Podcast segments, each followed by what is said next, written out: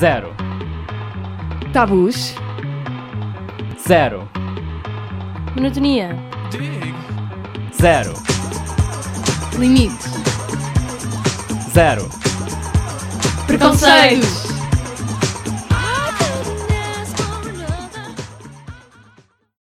Bom dia a todos os nossos ouvintes. O meu nome é Marco Graça e este é mais um episódio de Zero Preconceitos. Comigo está a Sara Olá. e o nosso convidado de hoje, Filipe. Alô? Filipe, para quem não te conhece, queres falar-nos um bocadinho sobre ti? Hum, então tá. Eu sou. Meu nome é Felipe. Eu sou brasileiro, mas moro em Portugal já há cerca de 10 anos. Ah, tanto que agora eu tô fazendo aqui um exercício na minha cabeça de não falar português de Portugal com vocês, porque sempre que eu tô com portugueses eu falo português de Portugal, e quando eu tô com brasileiros eu falo português do Brasil. Mas agora, eu, eu sinto que eu me expresso melhor em português do Brasil, então vou tentar. Enfim, sou brasileiro, claramente. ah, vivo em Lisboa e atualmente eu trabalho como DJ e faço algumas brincadeirinhas aí no meio da música também. Tô trabalhando no meu primeiro EP, já lancei dois singles. E é isso, a gente vai tentando sem, sem muita pretensão, mas sonhando bastante. Por que que mudaste para Portugal? Então, eu vim pra Portugal, na verdade, com seis anos. Eu tenho 10 anos de Portugal, mas esses 10 anos estão, tipo, divididos em várias, vários pequenos grupos. Eu vim com seis anos, com a minha mãe, porque ela veio tentar a vida aqui. E pronto, fui e voltei pro Brasil algumas vezes, mas acabei por ficar mesmo em Portugal porque vi que era a melhor opção pra viver e... Enfim, é isso. Acho que Portugal é melhor do que, do que o Brasil. E todo mundo sabe. em que aspectos é que notaste mais diferença para dizeres, tipo, Cara, assim, ó, pra ser bem sincero, no começo era muito ah, o aspecto socioeconômico mesmo, assim. Ah, tem uma diferença muito, muito grande na organização do Brasil e em Portugal. Isso se sente nos pequenos detalhes, tanto, tipo, nos carros pararem pra tu atravessar a rua, isso não acontece no Brasil. É uma coisa minúscula, mas já mostra, assim, uma grande diferença ah, nessa questão de organização. E, obviamente, também os preços das coisas, a, a- o custo de vida, é tudo é tudo muito diferente. A segurança, tipo, em Portugal tu anda numa capital à noite, a gente sai pra balada, às 5 da manhã a gente tá andando pro autocarro e sem medo de, de ser assaltado. Óbvio que pode acontecer, mas no Brasil é quase uma certeza, entendeu? Então é totalmente diferente a vida aqui. Chegaste a voltar ao Brasil? Eu fui passar férias já ano passado. Faz pouco tempo, sim. Cerca de um ano atrás eu passei férias no Brasil. E a diferença é, é muito grande, é cada vez mais gritante, porque parece que lá vai piorando cada vez mais, é bizarro.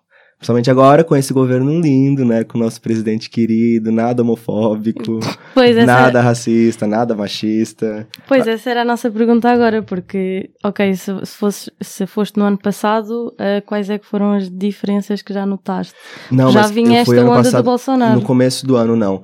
Eu, eu, eu sinto que quando eu fui pro Brasil ano passado, que foi em março, Bolsonaro ainda era um meme da internet. Tanto Sim. que foi assim que ele cresceu, sabe?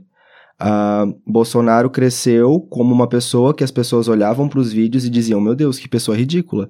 Porém, a quantidade de pessoas que têm o mesmo tipo de pensamento ignorante dele e que se associavam com algum tipo de preconceito que ele demonstrava naqueles vídeos acabaram por sentir ali se, se sentir representados nas palavras de ódio dele. É muito triste. Bolsonaro não era ninguém, ele já é político há muito tempo, ninguém sabia que ele existia, nunca houve nenhum projeto político que o levou a ser um, um político mais conhecido. Ele literalmente ficou famoso por falar bosta na internet. E pelas pessoas que concordavam com a bosta que ele falava, começaram a segui-lo e a ser adeptos. Então, quando eu fui no Brasil ano passado, ele era só um personagem da internet e as pessoas nem imaginavam que, que ele realmente ia se candi- candidatar a presidente, sabe? Foi uma coisa meio Trump, assim, tipo... Sim, exatamente, é quase a mesma O história. cara é um meme, tipo, a gente não vê uma pessoa dessa como, como político a sério, mas acabou que aconteceu e acabou que, que a ignorância ganhou. Tens amigos ainda no Brasil com quem falas regularmente e que também são pessoas LGBTI+. Sim, sim, sim, principalmente porque grande parte das pessoas que me seguem nas redes sociais são do Brasil. E eu acompanho bastante gente de lá. E é bizarro, assim, desde que o cara entrou na, no governo, não, não houve, um, não houve um, uma boa decisão, sabe? A decepção é cada vez maior e a gente tá aí há cinco, seis meses, não sei, de eleição. E sim, a, a diferença é gritante. Brasil já não estava bem antes, é preciso concordar. Brasil já não estava bem antes, mas com certeza só piorou. Com certeza só piorou. Quais foram os principais diferenças que tu sentiste mesmo especificamente em relação à parte LGBT, que se calhar agora está pior porque nós sabemos a, Sim, a morte das claro. pessoas trans e tudo mais, mas o que é que sentiste a maior diferença entre Portugal e Brasil? Eu também não sei como é que está o Brasil em termos de, de casamento e adoção e essas coisas, mas Não, eu, eu acho que é, é- é inegável que Portugal e, e Brasil ambos têm lutas a serem feitas. Ambos precisam de, de, de mudanças, mas Portugal já está alguns passos à frente ah, nessa, nessa questão, principalmente ah, estruturalmente falando, nessa questão do, do apoio do, do país no geral para pessoas que não são. pessoas queer, pronto. No Brasil isso é quase nulo, é quase zero. Já, já, já existem pouquíssimas ou talvez nenhuma estratégia que defenda essas pessoas marginalizadas, principalmente por não serem heterossexuais ou cis. Ah, e com a eleição do Bolsonaro, os agressores saíram da toca, sabe? Se antes já existiam pessoas que já tinham coragem de agredir e que já tinham, que já tinham essa audácia de atacar alguém por esse motivo, agora que eles têm um símbolo tão grande no governo do país, isso meio que aprova o comportamento deles, né? É, é, é um impulso, é um, é um empurrão, tipo, que diz, vai lá, vai lá, faz, agride, tá tudo bem. O presidente é homofóbico, você também pode ser. sim, deu a validação que eles precisavam Com para... certeza, isso já existia. A, a violência já era gritante. Mas parece que agora existe um gatilho a mais, sabe? Principalmente com, com esses assuntos sobre como porte de arma. Porque é inegável que grande parte das pessoas que apoiam o Bolsonaro são literalmente ignorantes. É isso dizer que são a maioria homens brancos. Cis, É. hetero... Exatamente. E a sociedade já constrói essas pessoas para não sentirem nenhum tipo de preconceito e, e para estarem sempre no topo da cadeia alimentar, o que acaba alimentando uma ignorância que talvez não, não precisava existir lá se, se a sociedade criasse essa pessoa de uma forma diferente. Mas pronto, grande parte das pessoas que apoiam Bolsonaro já estão dentro desse grupo, que agridem mulheres, que agridem homossexuais. Ah, agora, principalmente com esse assunto de porte de armas, só o assunto ser levantado já traz mais uma aprovação daquele tipo, entendeu?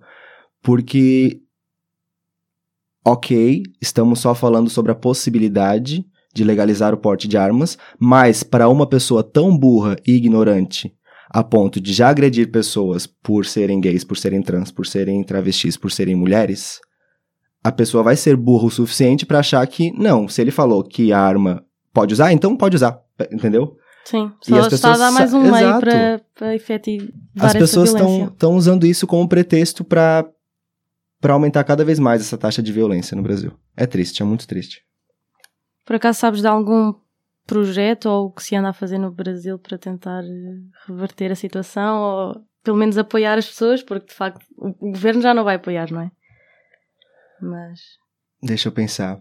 É é que eu tenho medo de chegar em casa e pensar em alguma resposta boa pra isso e é uma luta muito difícil de participar aqui de fora, na verdade. É- essa é a verdade. No Brasil existem protestos. ah, no Brasil existem provavelmente meios e campanhas, instituições que estão trabalhando que estão trabalhando nesse sentido, sempre existiram, não é? Mas, ah, cara, eu não sei como responder essa pergunta, essa é a verdade. Eu acho melhor a gente não ter essa pergunta. tá tá. Podias saber de alguma coisa. Sim, sim, não, claro, mas eu, eu tô pensando aqui, e é muito nessa base dos protestos e, e de lutar lá dentro, entendeu? Porque eu falo que ah, pode doar roupa pras pessoas e, e pode doar comida, pode doar dinheiro, mas o doar o dinheiro ou comida não vai evitar que aquela pessoa ande no meio da rua e corra o risco de levar um tiro, entendeu? Sim, Não sei, é, é meio que quase que era preciso uma campanha de coletes à, bola, à, à, à prova de balas pra essas pessoas, tipo, é um pouco... Enfim, é um, é um buraco muito fundo, muito fundo mesmo. Isso bem também, o contraste económico no Brasil mostra um bocadinho até essa situação, porque se formos em certos sítios como as capitais de Estado, onde há muito turismo gay ainda, as pessoas sentem-se bem, mas depois lá para o interior as pessoas não estão minimamente São extremos. Eu acho que essa é, é a maior diferença entre Brasil e Portugal nesse sentido. Ah, o Brasil é feito de extremos, ou as pessoas meio que não aprovam mesmo, não aprovam mesmo, odeiam tudo que tudo que não é convencional, ou as pessoas apoiam extremamente e são mente aberta e, e vivem aquilo de uma forma muito alegre e muito feliz. Tanto que em, em Portugal a gente segue e acompanha vários ícones do meio gay do Brasil. E eles têm muita força aqui. Porque realmente a expressão é muito mais forte no Brasil. eu sinto que em Portugal o preconceito pode estar um pouco mais escondido, mas ao mesmo tempo uh, as pessoas que deviam estar lutando para que esse preconceito acabasse, elas também se escondem um pouco. Então eu, eu vejo a comunidade queer de Portugal muito mais tímida e muito mais preconceituosa dentro dela mesma. O preconceito existe também no Brasil na questão dos gays mais padrões. Obviamente existe uma diferença bizarra entre o gay branco e o gay negro, mas eu sinto que em Portugal essa diferença é mais gritante ainda, tanto que é muito bizarro tu entra numa discoteca gay aqui em Portugal e, e dá para contar no dedo das mãos a quantidade de pessoas negras que existem lá dentro, porque é muito mais é muito mais segregado aqui do que lá. Então acho que é, essa é a questão. No Brasil existe mais violência, mas existe mais revolta e automaticamente existe mais expressão e mais luta. Em Portugal o preconceito existe também, mas está escondido tanto dentro da própria comunidade quanto fora dela. Pois, por acaso, exatamente era sobre isso que eu, que eu, que eu ia perguntar e agora acabaste por responder, porque uma vez vi, vi-te a falar sobre o assunto, a dizer que se calhar no Brasil chegam dão-te uma chapada, aqui não, mas mandam poucas e continuam a ter os mesmos preconceitos, apenas Exato. os demonstram de formas diferentes. Com certeza, com certeza. Uh, no Brasil é, mu é, é muito mais fácil você ser agredido por um motivo desse, por preconceito, por discriminação, mas ao mesmo tempo você vai se sentir muito mais à vontade dentro de uma discoteca gay. Por exemplo, se você entrar numa discoteca gay no Brasil, você vai ver pessoas de todo tipo, cis, trans, uh, gays, héteros, enfim, não, não existe muita regra e não existe muita vergonha, principalmente, todo mundo tá ali como igual, todo mundo se diverte. Uh, óbvio que existem lugares mais elitizados, mas enfim, você não, não precisa ir a esses lugares. Eu sinto que em Portugal o meio gay é, é muito elitizado por si mesmo. E são raros os lugares que você vai e você, como pessoa queer, se, se, sente realmente à vontade. Principalmente se a gente for falar sobre os lugares que são mais frequentados, que são mais comerciais, digamos. Sim.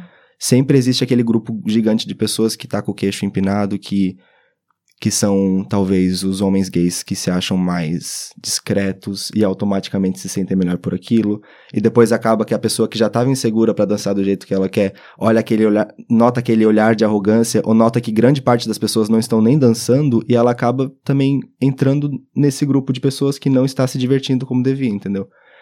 Então, eu sinto que no Brasil, apesar de existir ah, Exatamente. Uh, no Brasil você está mais propício a levar uma porrada, mas você vai estar mais à vontade dentro do seu meio. Aqui em Portugal você não vai ser agredido dessa forma, mas existem essas mini agressões sociais constantemente acontecendo.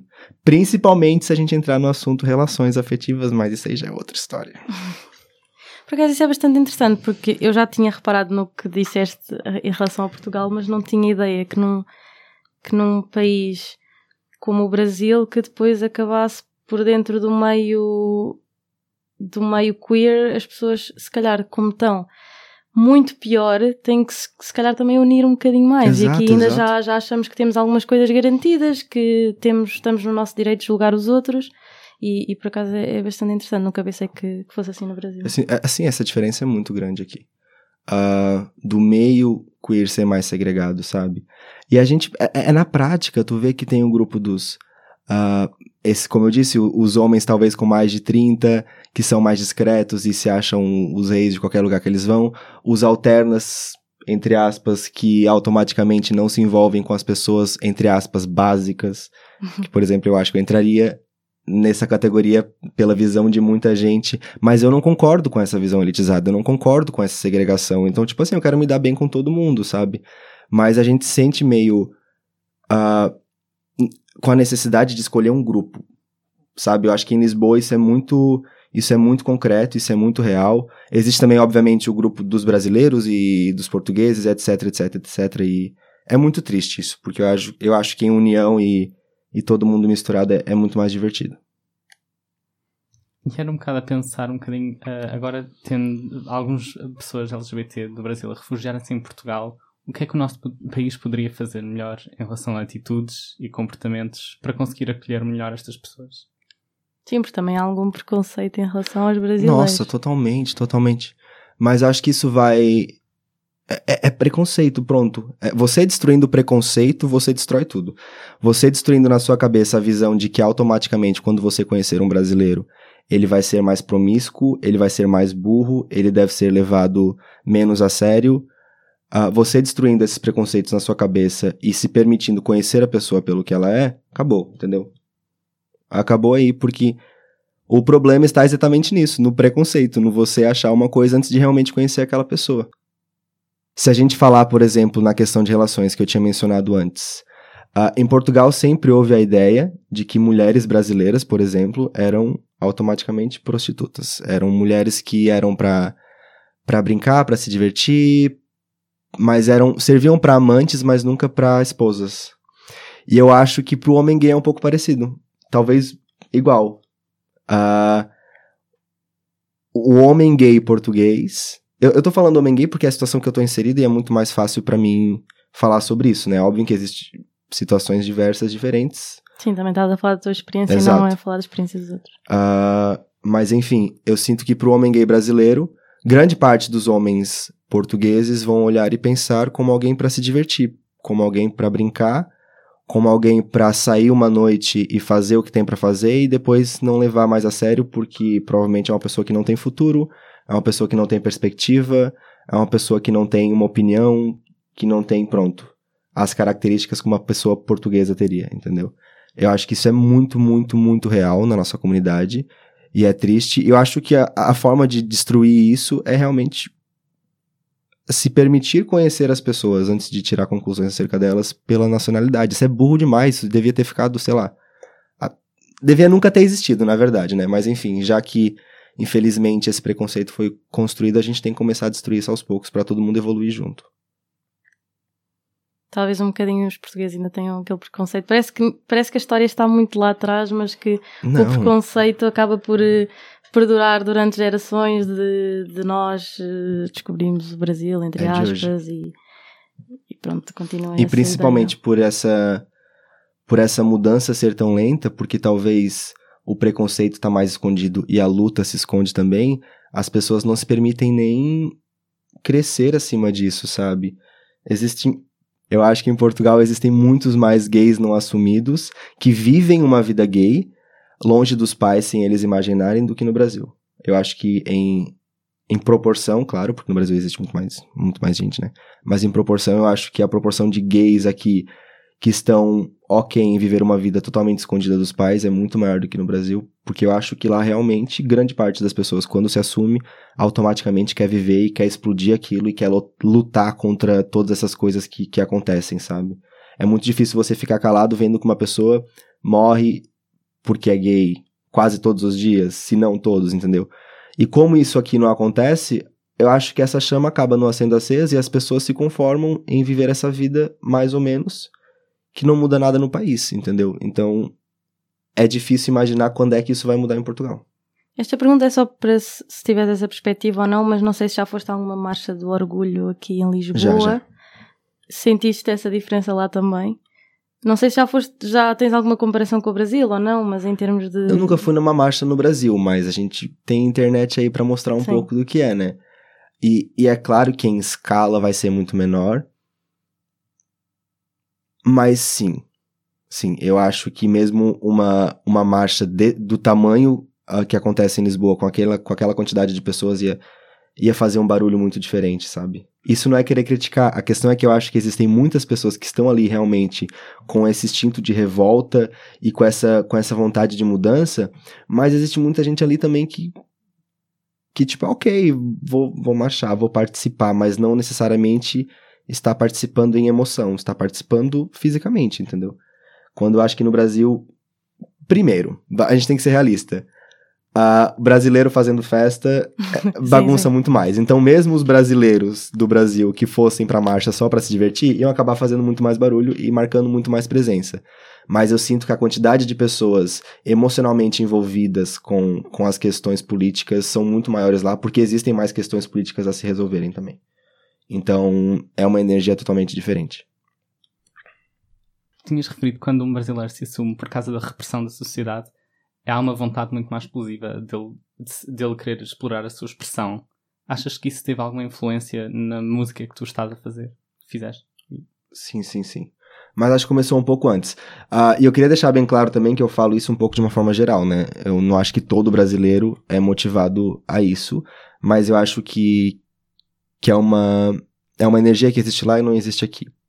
Enfim, eu acho que a situação política impulsiona isso lá e não impulsiona aqui. Então, acho assim que grande parte é motivada a isso, a começar a se expressar de uma forma diferente. Eu acho que isso para mim começou no YouTube até, cerca de dois anos atrás. Porque para mim foi muito difícil me assumir como músico e começar a levar isso a sério. Mas antes eu já fazia, um, já fazia alguns vlogs e fazia alguns vídeos de opinião e umas brincadeiras no YouTube. Só que eu comecei a sentir que uma hora ou outra eu ia precisar falar sou gay, porque eu comecei como um heterossexual. Eu só não falava de sexualidade, enfim. Mas eu, eu senti que eu precisava falar um vídeo esclarecendo sou gay, porque eu sabia que ali ia começar uma nova fase em que eu ia começar a querer abordar assuntos nesse sentido, motivado por essa revolta. Principalmente porque eu passei também por questões religiosas e na minha adolescência eu participei da igreja e foram inseridas várias ideias e várias coisas na minha cabeça. Eu mesmo já fui muito preconceituoso. Então eu tinha muita coisa guardada dentro de mim que eu queria botar para fora em relação à minha vivência na igreja, em relação a, ao preconceito que eu mesmo pratiquei com os outros e de que, depois eu comecei a sentir praticado uh, em cima de mim quando eu me assumi gay, pela situação familiar que eu passei. Eu fiquei tipo assim, pessoas precisam ouvir isso porque pessoas, outras pessoas podem passar pela mesma situação e eu me fez bem ter alguém uh, assistir alguém que falasse sobre isso, então eu quero fazer o mesmo para outras pessoas. Então, com certeza, fui muito motivado para isso, principalmente uh, no YouTube e fazendo alguns vídeos quando eu estava mais ativo no YouTube. Mas uh, na parte da música, quando eu comecei, eu sabia que desde o começo eu queria me assumir como um, como um cantor que é gay. Não necessariamente falando, usando essa palavra em cada música, mas a questão é, assim como homens héteros fazem músicas para as mulheres e mulheres cantam essa música, e homens gays cantam essa música, e todo mundo canta essa música, eu acho que também não deveria haver problema nenhum em um homem cantar sobre outro homem e isso virar comercial, entendeu? É preciso existir a, a hora em que isso vai começar a acontecer, em que pessoas de qualquer sexualidade vão cantar sobre a outra pessoa, talvez numa situação afetiva, e todo mundo vai poder ouvir e aceitar e gostar daquilo, independente da sua sexualidade, porque a, a arte devia ser assim para todos. Então eu acho que me motiva bastante, sim. Eu tenho uma, uma pergunta em relação a isso. Quando escreves música, uh, fazes o esforço para colocar pronomes masculinos? É como te surgem as ideias ou tentas há artistas que tentam não mencionar género todo? É que para mim é muito orgânico. Uh, eu acho que vai ficar bem claro no primeiro EP. É tudo de verdade, assim. Eu não encaro nenhum personagem. Eu não tento me botar dentro de nenhuma situação para escrever. Aquilo uh, é, é é uma, a tradução de algo que eu vivi na minha vida. É a tradução de, de uma situação que eu vivi com uma pessoa, ou que eu vivi certo dia em certo lugar. E quando eu estiver falando de afetividade, é muito provável que eu vou estar falando de um homem, então não faz sentido eu botar um pronome feminino. Isso seria um esforço, sabe? Eu poderia me esforçar para trocar aquilo pro feminino para ficar mais conformado, digamos.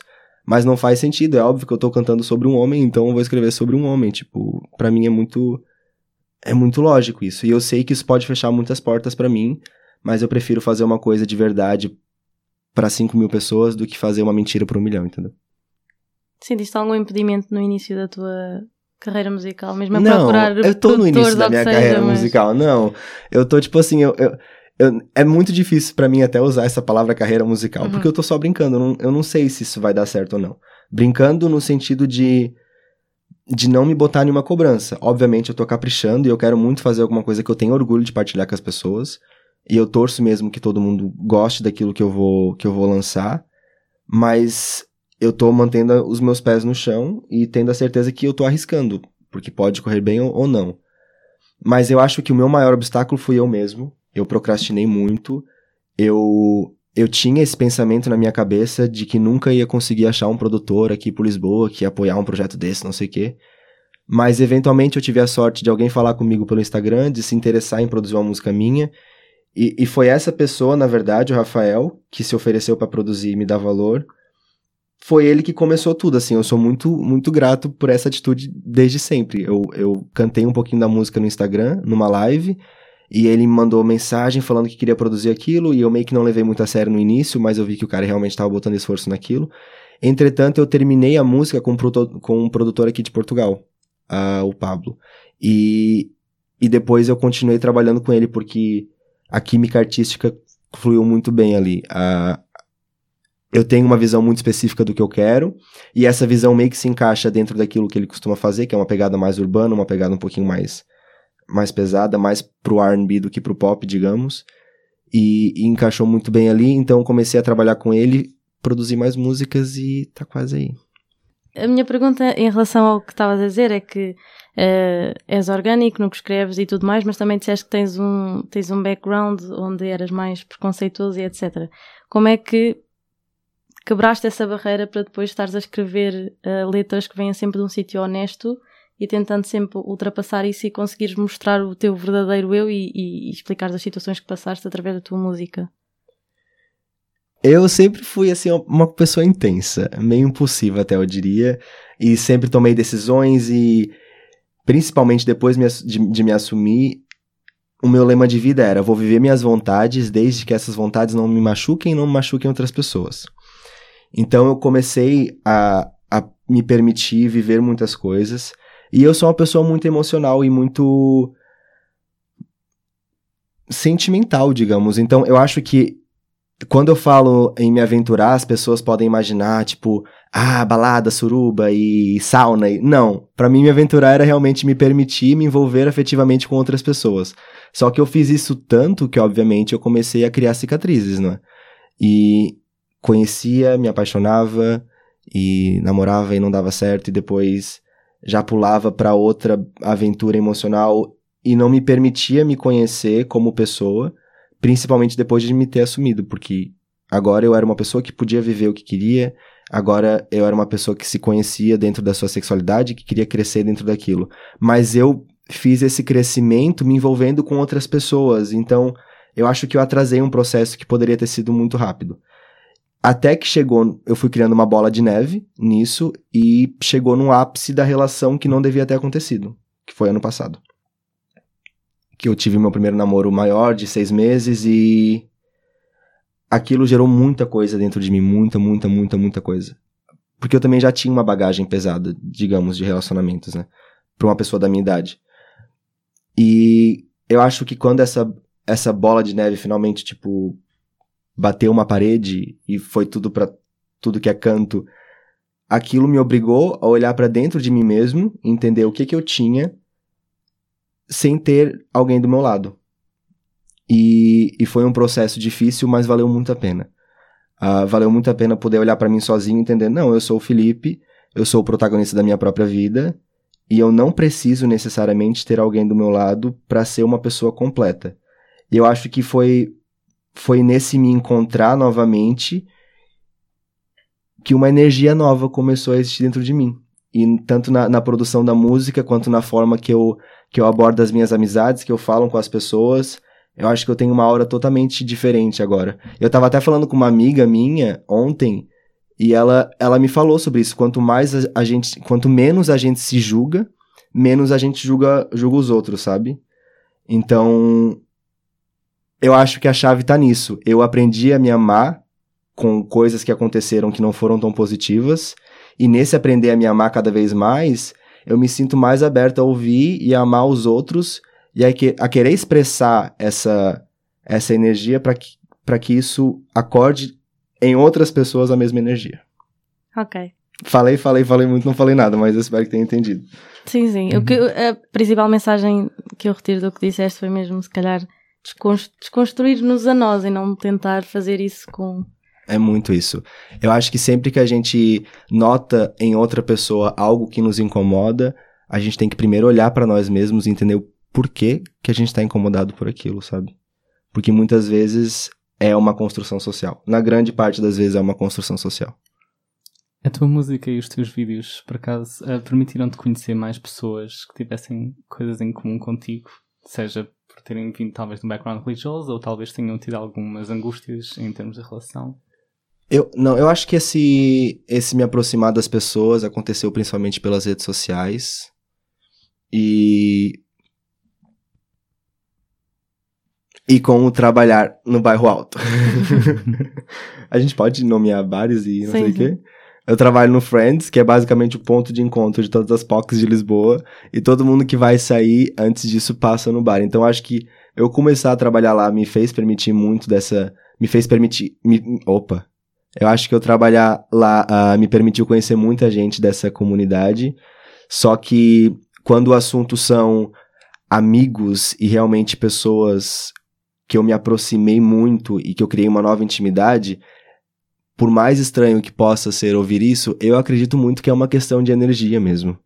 Eu acredito muito que quando tu passa por certas situações e tu, e tu evolui e tu começa a se sentir mais completo contigo mesmo, tu vai automaticamente meio que atrair como um imã, assim, pessoas que, que têm essa mesma frequência.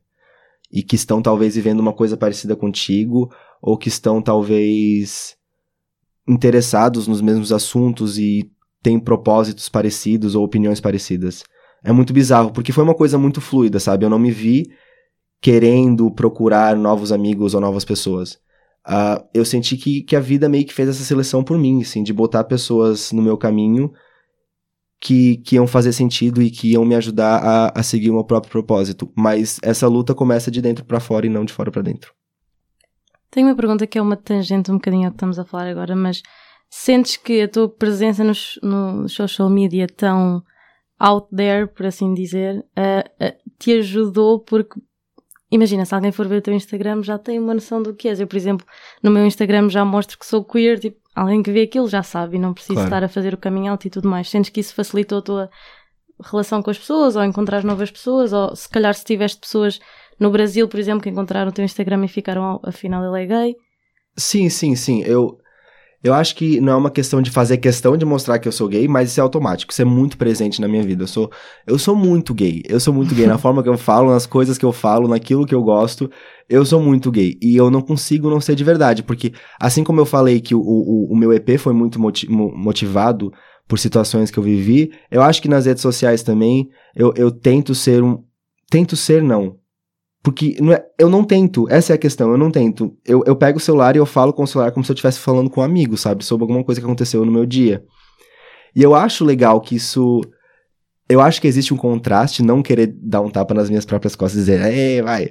Mas eu acho que nas redes sociais existe muito essa coisa da vida que não é de verdade, sabe? As pessoas filmam só quando elas vão no restaurante chique, ou quando elas estão numa discoteca e ficam mostrando as partes legais da vida delas. E as blogueiras e as pessoas famosas mesmo, é bizarro, estão sempre em hotéis e viajando. E tipo, sabe, qual é a parte legal de, de assistir isso? Tu, tu, tá ali só assistindo uma pessoa vivendo coisas que não fazem parte da tua realidade e tu quer usar a mesma roupa que elas, apesar de tu não ter aquela vida. E eu acho que eu, eu, eu eu vou para um caminho oposto porque eu faço stories quando eu tô entediado no meu quarto e eu tenho um pensamento tosco, ou tipo, eu bati o dedo no, na quina da minha cama e eu machuquei o dedo. Eu falo assim: olha aqui, gente, meu dedo machucado. Ou, ou, sabe, eu comi alguma coisa e daí eu tava comendo e eu fiz uma metáfora na minha cabeça. Eu viajo muito, eu penso muito, eu falo muito comigo mesmo e eu boto isso tudo para fora nas redes sociais. E eu acho que se existem pessoas que gostam disso e que me acompanham, não é por quererem ser como eu, é por verem em mim um pouco delas. Quem é que foram as pessoas na tua vida que te entusiasmaram para começares a fazer vídeos no YouTube? E depois quem é que te inspirou para fazer música mesmo? Eu, eu sempre fui. Eu sempre fui uma criança que eu queria muito, muito aparecer. Muito, muito. Eu, quando era mais. Eu admito, eu, quando era criança, meu sonho era ser famoso. Eu não via propósito nenhum, não era tipo, ah, eu quero ajudar as pessoas, não. Era só, é, eu, queria, eu quero ser famoso, eu quero que as pessoas me conheçam. Uh, então eu acho que até quando eu comecei no YouTube, era um pouco isso. Eu sempre tive vontade de fazer coisas pro YouTube, até quando eu morava no Brasil. Mas quando eu cheguei em Portugal, eu vi a oportunidade de fazer YouTube sem ter pessoas perto de mim que iam, iam ficar falando, sabe? Porque no Brasil era um pouco, ah, eu vou fazer um vídeo no YouTube, mas amanhã eu vou chegar no trabalho e as pessoas vão falar, ah, eu vi o seu vídeo no YouTube. e daí, em Portugal, eu vim pra cá, não tinha amigos, eu fiquei assim, tá bom, tô longe de todo mundo vou fazer esses vídeos documentando a minha vida aqui, as pessoas vê lá longe, beleza. Então, no começo não existia nenhum propósito, não existia nenhuma mensagem, era só um pouco motivado por essa vontade de ter atenção que eu sempre tive, e eu comecei a fazer vídeos, mas eram muito toscos.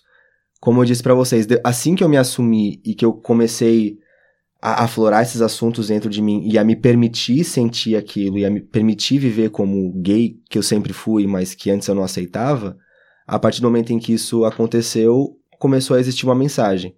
E a parte da música ah, é um pouco parecido também. Eu sempre quis fazer música, mas é parecido, mas não é, porque ao mesmo tempo eu não me via como um cantor famoso. Eu não, fica, não ficava assim, ah, o meu sonho é ser um cantor famoso, porque eu sempre reprimi, eu sempre reprimi muito a parte da música.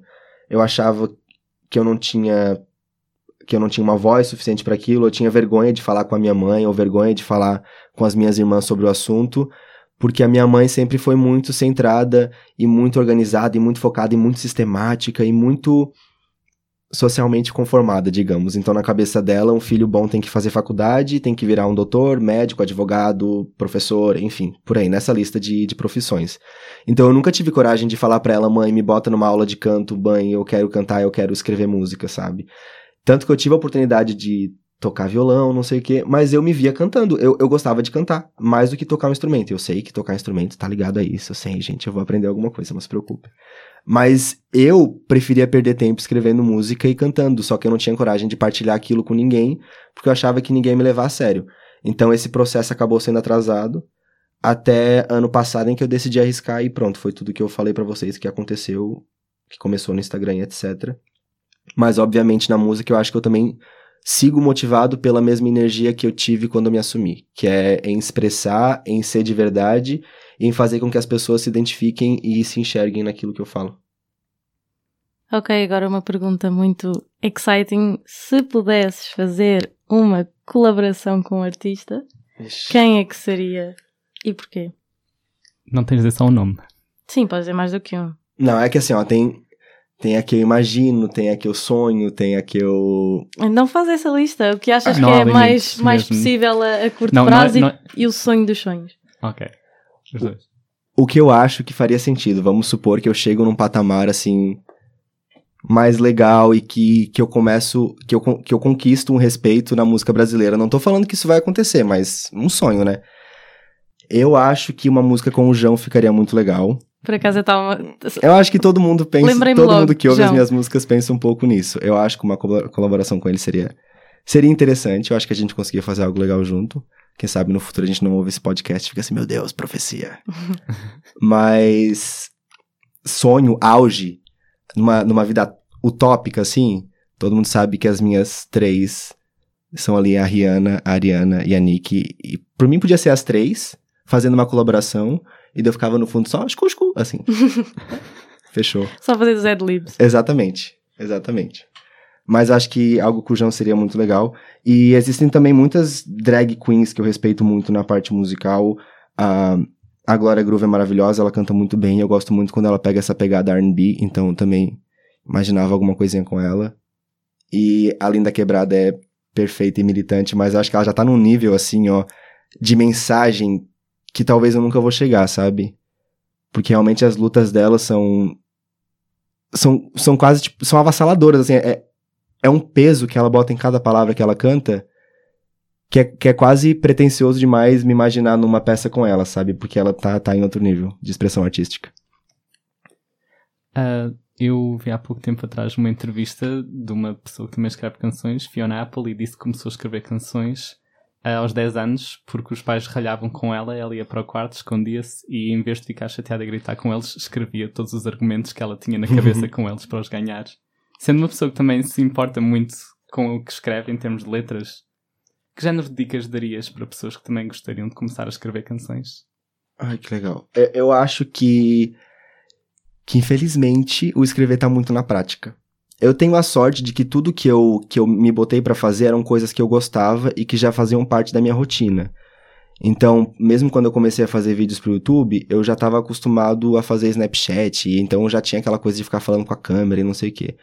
E na parte de escrever música, eu sempre escrevi bastante. Desde que eu era pequeno, eu, eu gosto de escrever, tanto ah, nas, na escola, quando era para escrever algum texto, nas legendas do Instagram, e- nas legendas. é legendas, não é? Descrições? Pode ser. Não, mas acho que no Brasil é legenda que fala. É, no Ok. Brasil é legenda. Só que eu. Sabe aquele tilt assim com português, inglês? Eu fico assim, legends, não faz sentido, mas não. no Brasil acho que fala legenda. E de vez em quando eu, eu escrevi algum texto no Instagram, porque eu sempre gostei de expressar. Eu tenho expressa tatuado no peito e, e é, é um pouco por isso. Eu acho que eu, eu gosto de um pouquinho de cada arte, às vezes eu gosto de desenhar também. Ah, mas eu sempre gostei de botar as palavras pra fora. E no botar as palavras pra fora e no falar muito, a gente acaba também expandindo o vocabulário, né? Que eu acho que isso é muito importante pra parte da música. Porque se você não escreve bastante, se você não, não explora vocabulário e, você não tá envolvido em vários assuntos ou gosta de vários assuntos pra conhecer várias palavras, por mais que você tenha algo muito lindo a ser dito, você vai chegar na frente no papel e você vai usar sempre as mesmas palavras e aquilo vai se tornar algo talvez fraco, infantil, repetitivo. E isso só muda quando você começar a praticar, entendeu?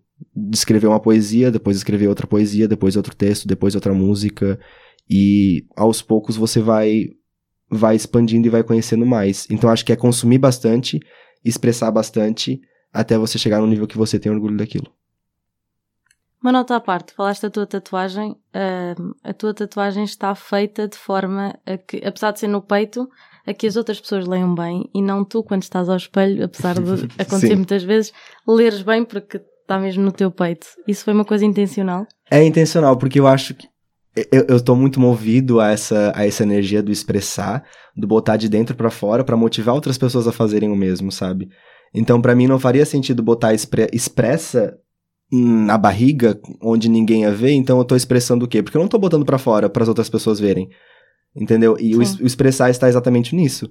Então eu sentia que eu queria botar em algum lugar em que as pessoas vissem e que talvez alguma pessoa numa situação muito específica poderia olhar para aquilo e aquilo ia tipo acender alguma coisa nela. Eu, eu sei que é, é muito sonho também, mas eu sou cheio dessas coisas, desses caprichos, sabe? Até a tatuagem que eu tenho no braço escrito agora, eu fico imaginando se talvez alguma pessoa tá andando no metro e pensando assim, meu Deus, será que eu faço isso? Será que eu não faço?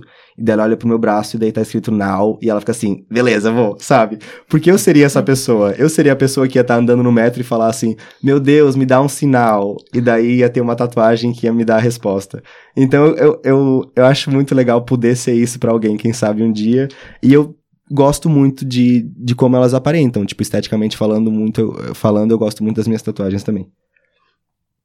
Tu disseste que quando começaste a fazer vídeos já não gostas muito, talvez, dos primeiros vídeos mesmo que tu tenhas feito. Nada, nada, zero.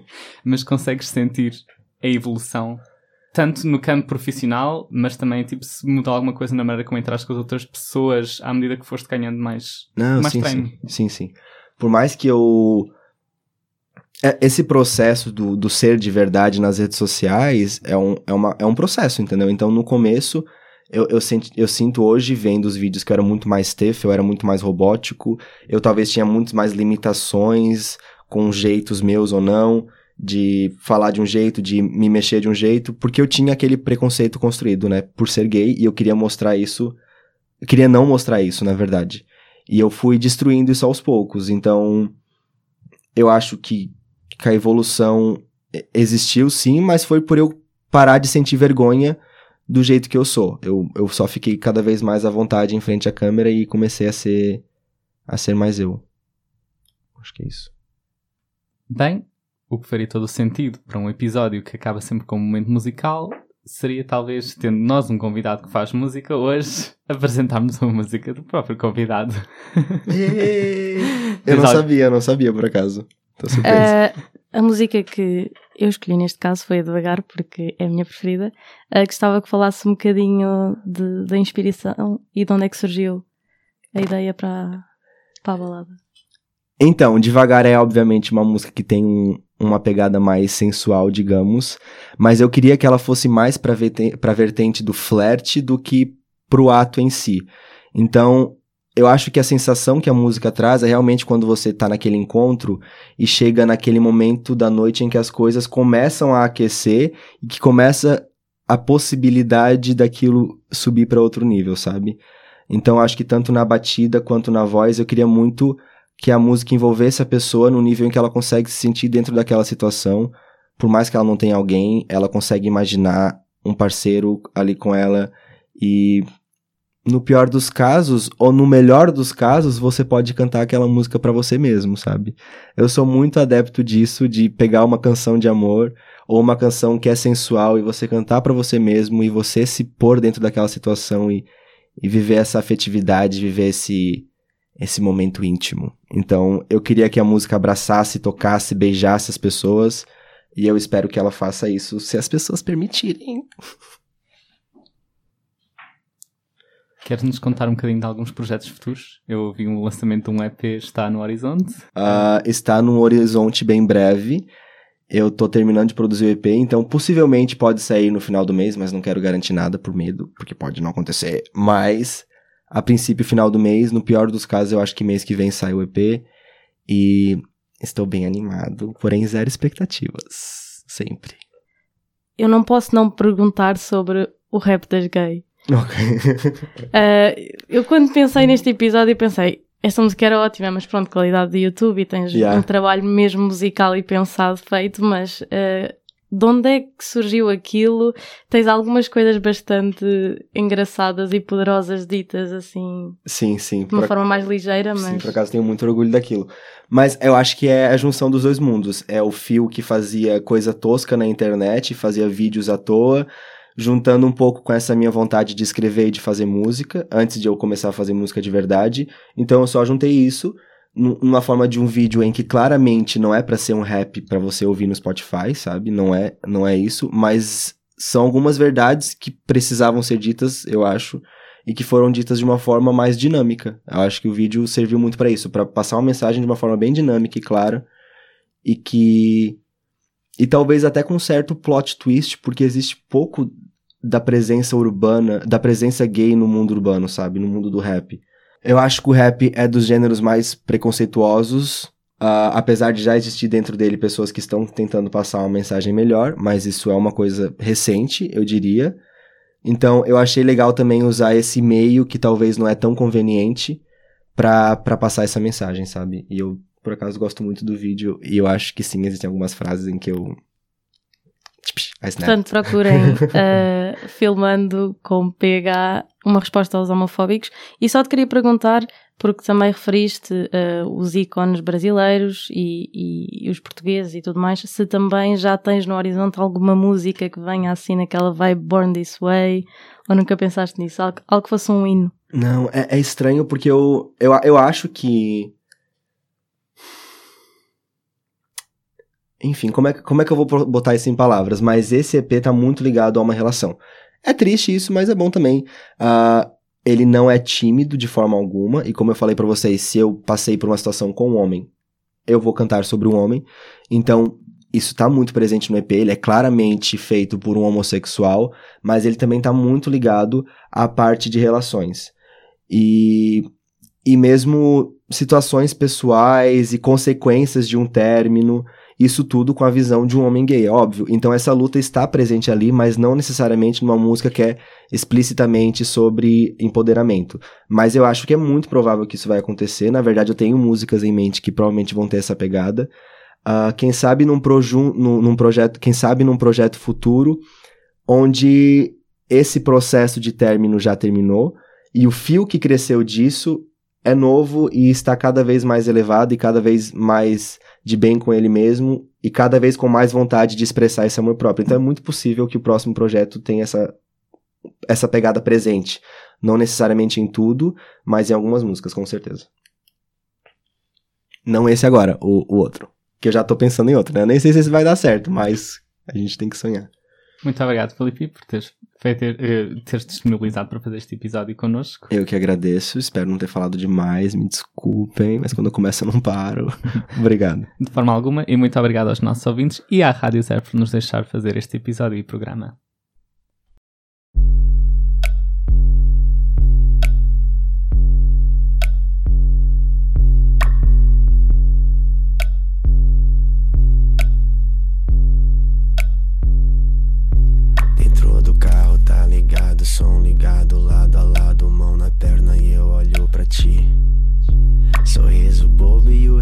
Recado já foi dado. Vem aqui, me rouba um beijo até o sinal abrir. Chegando